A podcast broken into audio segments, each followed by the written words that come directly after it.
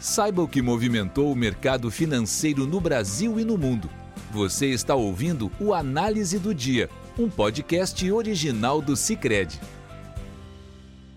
Olá, pessoal, sejam muito bem-vindos a mais um episódio do Análise do Dia, o podcast do Cicred.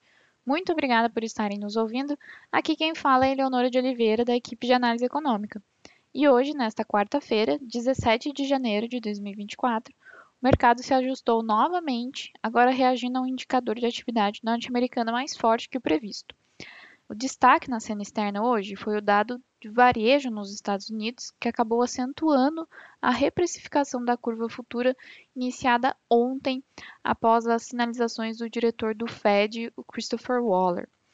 Apenas para relembrarmos e contextualizarmos, ontem Waller reafirmou a mensagem já contida nas projeções compartilhadas pelo BC norte-americano na decisão de dezembro, a de que deverão ser realizados três cortes de 25 pontos base na, nos juros ao longo desse ano.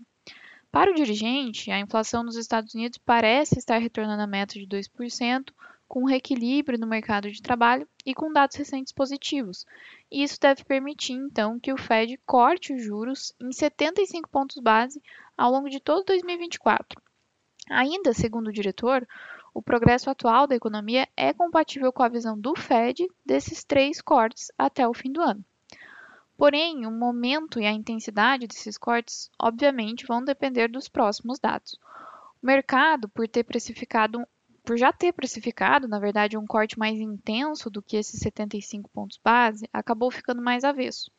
Tal aversão, entretanto, foi acentuada hoje com a leitura do dado de varejo de dezembro dos Estados Unidos, que avançou mais do que o esperado, subindo 0,6% entre novembro e dezembro, no dado com ajuste sazonal, acima do 0,4% do consenso do mercado.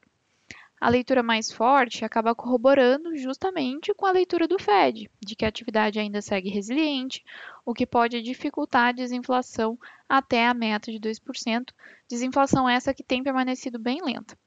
Assim, com o dado e o, discurso do Fed de um corte menos agressivo é, do que o mercado esperava, acabou ganhando força, dando tom para os negócios nessa quarta-feira, dia marcado pela queda das, das, bolsas mundo afora e pela elevação dos rendimentos dos treasuries, movimento esse que acabou intensificado também por um leilão do Tesouro norte-americano de demanda mais fraca.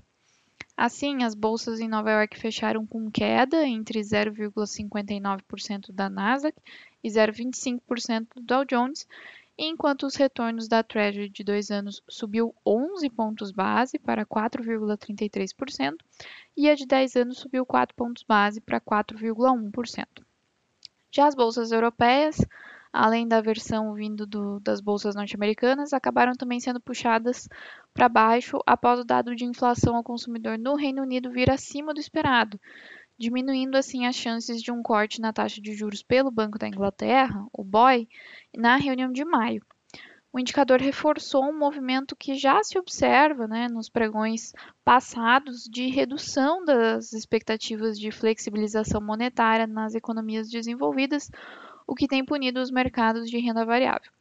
Nesse contexto, as bolsas de Londres é, perdão, a Bolsa de Londres fechou em baixa de 1,48%, a de Paris recuou 1,07% e a de Frankfurt caiu 0,84%. Aqui no Brasil, a aversão também deu as caras, motivadas é, pela reprecificação dos cortes de juros nos Estados Unidos, fazendo com que o investidor continuasse nessa onda vendedora na bolsa, porém numa intensidade menor do que vimos ontem. Assim, o Ibovespa terminou o dia em 128.523 pontos, marcando uma queda de 0,6% do índice. Nos demais mercados, a aversão externa impactou de forma mais amena, prevalecendo movimentos mais técnicos e de ajuste, já que nesses mercados o ajuste já havia acontecido nos pregões passados, se ajustando aí a essa versão externa.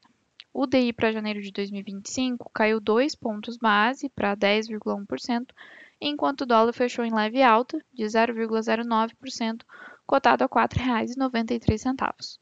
Com isso, pessoal, encerramos nosso podcast de hoje. Obrigada por estarem nos ouvindo. Esperamos vocês amanhã.